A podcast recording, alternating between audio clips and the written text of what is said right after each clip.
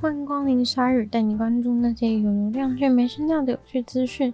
用十分钟的零碎时间，一起跟上这个永远跟不上的世界。二零二三年快结束了，Google 也公布了今年的年度搜寻结果。可以发现，全世界的人都非常想要了解的，就是十月七号哈马斯攻击以色列的事件，还有以色列在加萨走廊的军事活动。简单来说，以色列和加萨走廊就是今年美国和全世界搜寻量最多的冠军。在美国最多人搜寻的问题里面，最多的就是什么是哈马斯，还有以色列发生了什么事情，跟为什么哈马斯会攻击。而泰坦潜水器去海底探险看铁达尼号的残骸，结果后来出事了，对吧？导致这个泰坦潜水器事件成为了今年全球搜寻量第二，第三名则是毁天灭地死了超过五万人的土耳其叙利亚大地震。Google 的年度搜寻总结是对激发人们好奇心并吸引他们注意力的人物和现象。这个列表中列出了跟去年相比流量达到高峰并持续一段时间的搜寻，像是 NFL 比赛过程中达马尔哈姆林心脏骤停的事件，或是六人行主演死亡的事件，还有电影圈风靡全球的巴比海默效应。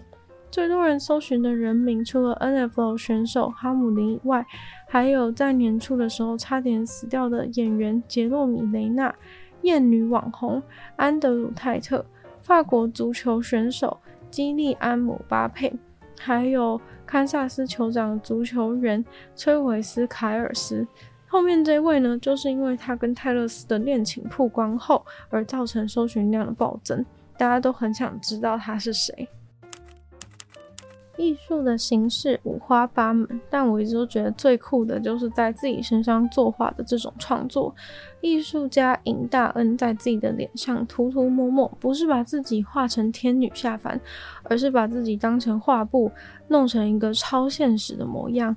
有一张非常受欢迎的照片，是他把自己的脸画在指甲上，并用飘逸的黑发来装饰，被人形容是一个有头发的美甲。他说，因为觉得很可爱，所以就这样做了。但是呢，他也知道一定会很多人觉得他的作品很可怕。另外一个著名的作品是他一头亮粉红色的头发，身上穿着的衣服则有超现实身体部位的印花。在他的家乡首尔，肯定整路的人都会看着他，但是在纽约，没有人会眨一下眼睛。他热爱这种感觉。还有一个作品是他染着大红色头发，并把自己的脸弄成 3D 几何的样子，利用亮暗的三角形，让脸看起来整个都是立体的、凹凸不平的。这位三十岁的韩国艺术家受到很多欧洲人和美国人的欣赏。他的作品先在海外赢得了很多知名度，后来才传回到韩国后受到韩国人的关注。但是他也直言的说，其实韩国国内会对他关注，会喜欢他，只是因为他先得到了美国媒体的关注，也不是只有他有这样的情形。他说，很多韩国的艺人或歌手也都是因为在海外红了，韩国人才跟着推崇。推崇的并不是这些艺术家本人。而是国外对他们的推崇。尹大恩利用自己的脸创作出了那些逼真、令人着迷的视觉错觉，让一些知名音乐人也超喜欢跟他合作。后来呢，他也开始跟国际大品牌，像是雅诗兰黛、BMW、苹果和艾迪达合作广告。最厉害的是，大艺术家是不修图、不后期制作的。他的那些超现实甚至异常魔幻的作品，完全都是靠他自己一个镜子、一台相机和人体彩绘就可以达成。每一次创作呢，大概需要花三到十二个小时。因为就是要花这么多的时间，所以他再也不请模特儿，只用自己本人来创作。但厉害的是，即使都是他自己，每个作品却都与众不同，传达出完全不一样的理念，非常的新颖又很美丽。说到海怪，你会想到什么样的生物呢？很多现代人都会把海怪当成是古老的奇幻传说。不过，在南英国的一个海滩，真的就发现了一只头骨完整保存的巨大 Plesiosaur。基本上呢，它就是一只史前大海怪。特洛索尔中文称为上龙，它们活跃的时期跟恐龙差不多。这次出土的化石大约是来自一亿五千万年前，比起之前找到的上龙化石大概年轻了三百万年。所以目前研究人员正在分析这个标本到底是跟之前的上龙是同一种，又或是找到了新的品种。这个上龙化石最早是在二零二二年春天发现的，但是它把花洲折出来的过程非常的复杂，所以连同后续的科学研究过程都一起让 BBC 制作成了一个侏罗纪海怪的纪录片。那这只侏罗纪海怪的头骨到底具体有多大只呢？这个海洋肉食爬虫类动物真的很猛，光是头呢就有两公尺长。而头骨的化石状态拿去称重的话，竟然称出了超过半公吨。一整只上龙的话呢，它的长度甚至可以达到十五公尺。把它挖出土真的是很艰难的任务，而且团队还得要赶在夏天的暴风雨季来临之前，赶快把握现有的好天气，否则有可能造成地形被冲刷啊、侵蚀啊，整个化石就被带走。当地的古生物学家史史蒂芬第一次知道这个化石的存在，是因为他的朋友菲利普在海滩上看到了上龙口鼻的尖端凸了出来。